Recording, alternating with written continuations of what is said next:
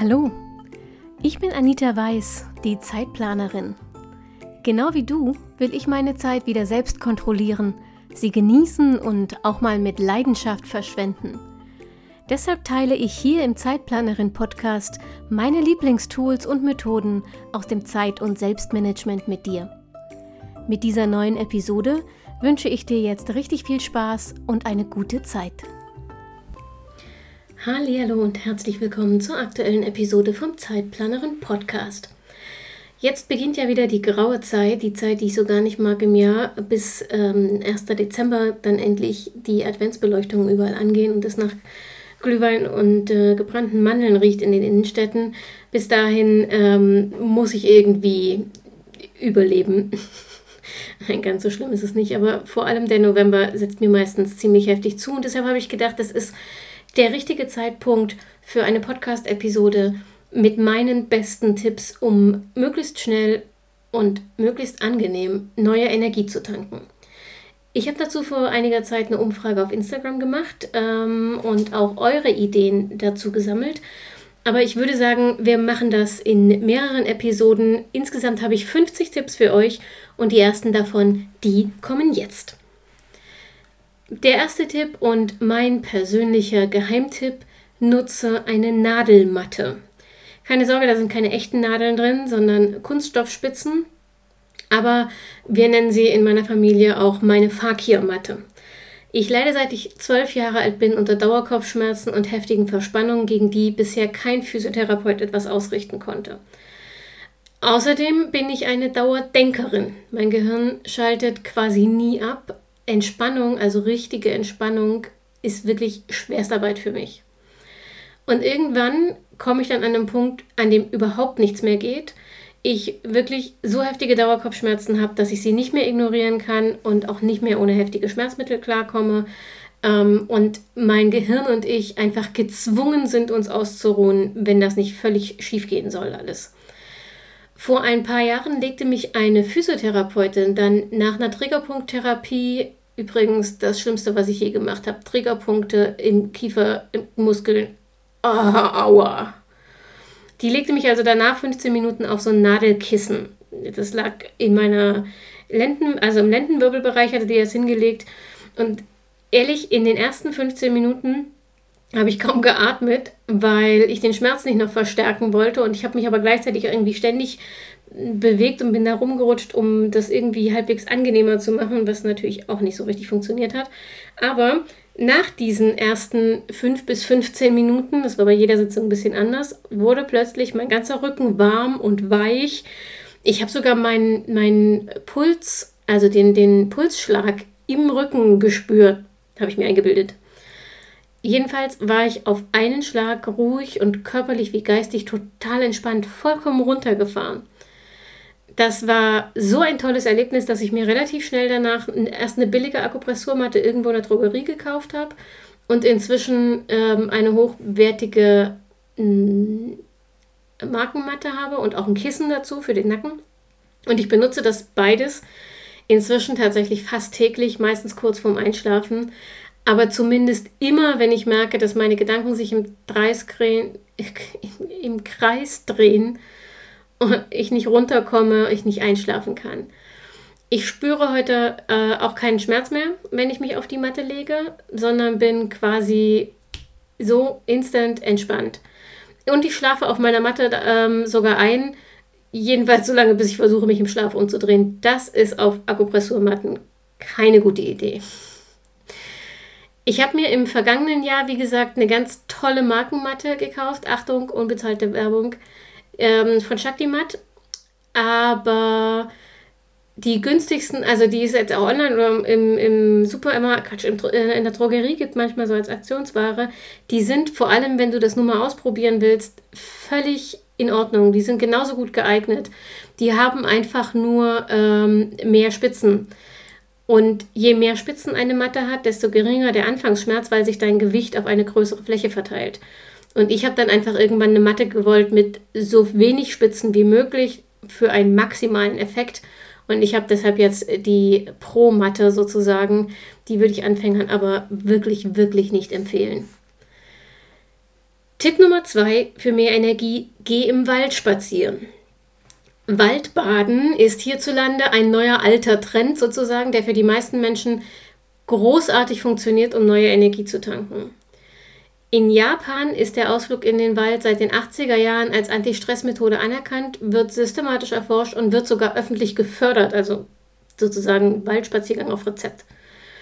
Laut einer japanischen Studie wirkt schon eine Stunde im Wald positiv auf unser Immunsystem, senkt den Blutdruck, den Puls und die Menge der Stresshormone im Körper. Außerdem geben Bäume ätherische Öle ab, die sogenannte Terpene enthalten und die regen im menschlichen Körper, in den Zellen in unserem Körper, die Bildung von sogenannten Killerzellen an, die das Immunsystem stärken, Bakterien, Viren und sogar Krebszellen abtöten. Du musst übrigens für diese positiven Effekte gar nicht stundenlang durch den Wald stapfen und du musst auch nicht jetzt eine anstrengende Wanderung daraus machen oder eine Laufrunde oder sowas im Wald. Schon wenn du dich einfach nur eine Stunde im Wald auf eine Bank setzt, genießt du die gesundheitlichen Vorteile. Ähm, einzige Voraussetzung, damit du das Maxim, die maximale Entspannung damit nehmen kannst, versuch in dieser Zeit den Wald bewusst mit allen Sinnen zu erfassen. Also versuch dich nicht abzulenken. Keine Musik, kein Podcast, kein Buch, obwohl Lesen im Wald echt cool ist. Übrigens, wenn du mehr zum Nutzen von Waldbaden wissen willst, dann schau mal auf dem Blog vorbei, zeitplanerin.de/slash Energie. Da habe ich dir diese japanische Studie auch verlinkt, dann kannst du es dir im Detail selber mal angucken. Tipp Nummer drei, einer meiner persönlichen Lieblingstipps, setz dich ans Wasser. Ich wohne in Bayern, das ist naturgemäß von großem Wasser hm, maximal weit entfernt, wenn man in Deutschland lebt, würde ich sagen. Aber ein See tut es hin und wieder auch, wenn es auch nicht dasselbe ist wie die Nordsee. Jedenfalls ist Setz dich ans Wasser ein sehr persönlicher Tipp von mir, der sicher nicht für jeden funktioniert. Äh, für meinen Mann sind es zum Beispiel die Berge. Für mich ist aber nichts beruhigender, als am Wasser zu sitzen, dem Gurgeln und Plätschern der Wellen zu lauschen und zu beobachten, wie sich die Sonne glitzernd auf der Wasseroberfläche bricht. Wie gesagt, am besten klappt das für mich an der Nordsee, meinem Seelenort, aber im Zweifel tut es auch der Feuerwehrteich am Nachbarort. Einzige Voraussetzung, Zeit. Also ans Meer gehen mit Termindruck im Nacken funktioniert nicht. Und ach so, ich habe noch eine Voraussetzung, keine anderen Menschen in der Nähe. Vielleicht mag ich deshalb die Nordsee so gerne, da ist so viel See da kann man Menschen vermeiden. Das ist am Badesee äh, im fränkischen Seenland eher nicht so möglich im Sommer. Also setz dich ans Wasser. Genieß die Natur, versuch alle Sinne einzusetzen, komm runter und tank neue Energie. Nächster Tipp. Finde deine Energiegerüche. Gerüche haben eine extrem starke individuelle Wirkung manchmal sogar über Jahrzehnte. Das kennst du bestimmt. Da riechst du in der Drogerie plötzlich das Parfüm, das deine Oma immer getragen hat. Und sofort fühlst du dich wieder geborgen und verwöhnt. Oder du riechst im Supermarkt Sellerie und musst schnell weitergehen, weil es dich an die Gemüsesuppe erinnert, die du als Kind essen musstest, aber gehasst hast. Musste ich nicht, aber ich hasse Sellerie trotzdem. Weil Gerüche so individuell sind, muss man mit Empfehlungen auch vorsichtig sein ich bin super, super geruchsfixiert und für mich funktioniert zur Entspannung zum Beispiel ähm, Zimt und Vanille funktionieren für mich wunderbar. Das funktioniert aber nicht für jeden. Vielen Menschen sind Zimt und Vanille viel zu süß oder viel zu sehr weihnachtsbehaftet, als dass es als Entspannungsgerüchte funktioniert. Aber es ist nachgewiesen, dass bestimmte Aromen auf die allermeisten Menschen eine positive Wirkung bei Stress haben. Sie dürfen nur nicht zu dominant sein, denn sonst wird selbst der angenehmste Geruch störend und macht im schlimmsten Fall auch noch Kopfschmerzen. Aber du kannst aus der folgenden Liste, die ich dir gleich ähm, vorlese, ja einfach mal die Düfte aussuchen, die du magst und ausprobieren, ob sie dir helfen. Und ähm, bitte ein, eine, ein kleiner Tipp, eine kleine Bitte, wenn du sowas machst, dann investier einmal in hochwertige, natürliche, ätherische Öle statt in billige Raumdüfte. Also, Düfte, die angeblich auf die meisten Menschen entspannend wirken. Lavendel. Lavendel soll beruhigend, entspannend wirken, bei Nervosität, Kopfschmerzen und Schlafproblemen helfen. Aber ja, Lavendel riecht auch ein bisschen wie Omas Mottenkugeln. Pfefferminze und Eukalyptus. wirken erfrischend, anregend, helfen bei Erkältungssymptomen, kennst du, weil ist in jedem Erkältungsbad drin. Sie helfen aber auch gegen Kopfschmerzen, Konzentrationsprobleme und Müdigkeit. Das funktioniert übrigens auch super, wenn du äh, japanisches Minzöl kaufst und so ein bisschen auf die Schläfen gibst bei Kopfschmerzen. Das wirkt Wunder. Oder auf ein Tempotaschentuch träufelst und wenn du erkältet bist, neben dich aufs Kopfkissen legst. Dann ähm, atmest du die ätherischen Öle ein und deine Nase wird freier und du kannst besser schlafen. Zitrone, Orange und Mandarine wirken aufheiternd, erfrischend und belebend und sie sollen bei Niedergeschlagenheit und Konzentrationsschwäche helfen. Auch ein zitrisches Aroma, aber mit einem eigenen Duft, Bergamotte. Bergamotte hat eine sehr starke entspannende Wirkung. Es wirkt beruhigend und stimmungsaufhellend. Es hilft bei Erschöpfung, Angstzuständen und psychischer Belastung. Ich finde es ziemlich gewaltige Versprechen, aber probier es einfach mal aus. Jasmin, ach, das ist so schön, dass der in dieser Liste ist. Ich liebe Jasmin. Jasmin ist stark stresslösend, beruhigend, entspannend, stimmungsaufhellend hilft bei seelischer Anspannung, inneren Konflikten und starkem Stress. Aber vorsichtig, bei Jasmin gilt ganz besonders das, was ich vorhin gesagt habe. Die Dosis macht das Gift. Zu viel Jasmin und du hast ähm, Kopfschmerzen aus der Hölle und kriegst diesen Geruch auch nicht mehr gut aus einem kleinen Zimmer raus. Rosmarin soll stimmungsauffällend, belebend, beruhigend, erfrischend wirken, senkt den Cortisolspiegel, also das Stresshormon im Körper, fördert Konzentration und Produktivität, hilft gegen depressive Verstimmung, Kopfschmerzen und Müdigkeit. Hier ein kleiner persönlicher Tipp. Ich habe das nämlich mit Duftkerzen ausprobiert. Äh, Rosmarin-Duftkerzen sind alle nur so semi, weil sehr künstlich. Was bei mir aber ganz gut funktioniert hat, ein Topf mit frischem Rosmarin auf den Schreibtisch. Erstens hast du gleich noch was Grünes fürs Auge. Und wenn du da hin und wieder so über die Zweige streichst, dann kommt dieser ähm, echte, natürliche Rosmarinduft relativ intensiv in den Raum. Finde ich toll. Rosengeranie kannte ich übrigens überhaupt nicht, bevor ich mich mit dieser Liste beschäftigt habe. Wirkt ausgleichend, beruhigend, entspannend, senkt ebenfalls Stresshormone im Körper, hilft gegen Stress und Sorgen. Und ist übrigens eine günstigere Alternative zu echtem Rosenöl. Und zu guter Letzt Fichtennadel wirkt ausgleichend, entspannend, beruhigend, hilft gegen Stress, Nervosität und Erschöpfung. Der nächste Tipp ist super banal, aber wenn du dir bewusst Zeit dafür nimmst, finde ich ihn sehr hilfreich. Mach eine Kaffee- oder Teepause. Damit dieser Tipp dir neue Energie schenkt, musst du aber beide Wortteile ernst nehmen, also Kaffee oder Tee und Pause. Dir einen Kaffee machen und den dann nebenbei am Bildschirm oder auf dem Weg zum nächsten Termin zu trinken, funktioniert eben nicht. Du musst dir stattdessen schon die Zeit nehmen, die Kaffeepause zu einem Ritual für dich machen. Übe dich für diese paar Minuten in Achtsamkeit. Versuch dich also nicht ablenken zu lassen und konzentriere dich auf das, was du gerade wahrnimmst. Wie sich die Tasse in deiner Hand anfühlt, wie der Kaffee riecht, wie der Milchschaum äh, knistert, wenn du welchen drauf hast, wie der Kaffee schmeckt, wie du dich gerade fühlst, wie dir die Kehle runterrinnt, wie er dich von innen wärmt. Versuch einfach alle Sinne einzubeziehen und im Jetzt zu sein. Ich befolge diesen Tipp zugegebenermaßen selbst nur sehr selten, weil ich echt mies bin in Sachen Achtsamkeit. Aber wenn es mir gelingt und niemand das Ritual stört, dann hat die Kaffeepause für mich, die zelebrierte Kaffeepause für mich einen Rieseneffekt, was mein Energielevel angeht. Ein weiterer sehr persönlicher Tipp, lies dich in andere Welten. Ich besitze etwas über 500 Bücher. Ich habe den Überblick verloren, seit ich nur noch E-Books lese, aber deutlich über 500 Bücher. Und nichts entspannt mich so sehr wie ein Nachmittag auf dem Sofa, vorausgesetzt ich weiß, dass ich nicht eigentlich was anderes tun müsste. Das passiert durchaus auch regelmäßig. Probier es mal aus, selbst wenn du nicht so viel oder regelmäßig liest bisher. Such dir ein Buch aus, das nichts mit deinem Jobprojekt oder deiner Persönlichkeitsentwicklung zu tun hat. Wähl eins aus, das dich emotional anspricht, nicht rational. Und dann zieh dich zurück an einen Ort, an dem du nicht gestört wirst. Mach es dir gemütlich, schalte das Handy aus und tauche richtig ein. Lass dich mitreißen. Gute Bücher lassen dich lachen und weinen, seufzen und fluchzen, träumen und schimpfen.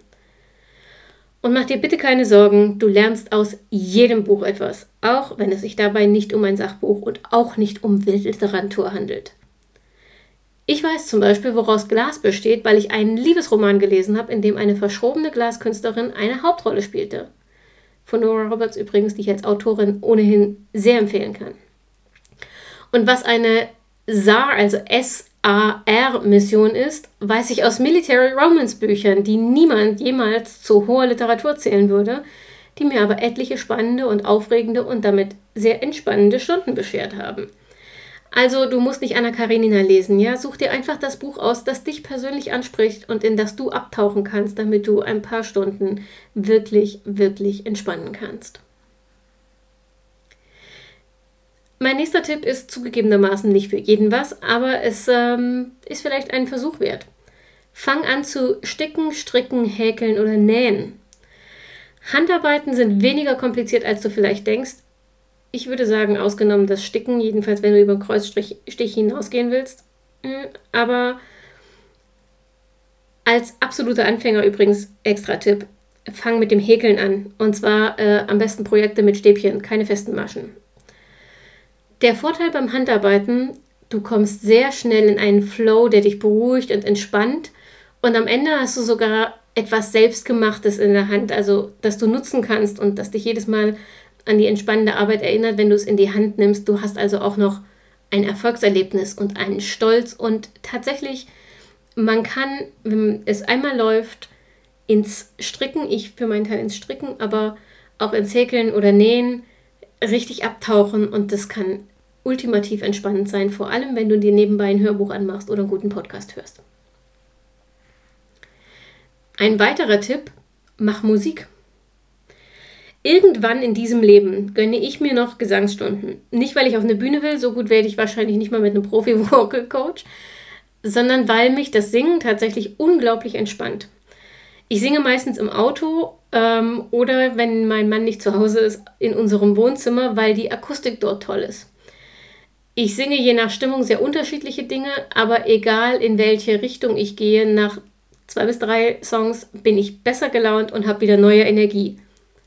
Unsere Nachbarn vermutlich nicht so sehr, denn wie gesagt, ich hatte noch keine Gesangsstunden.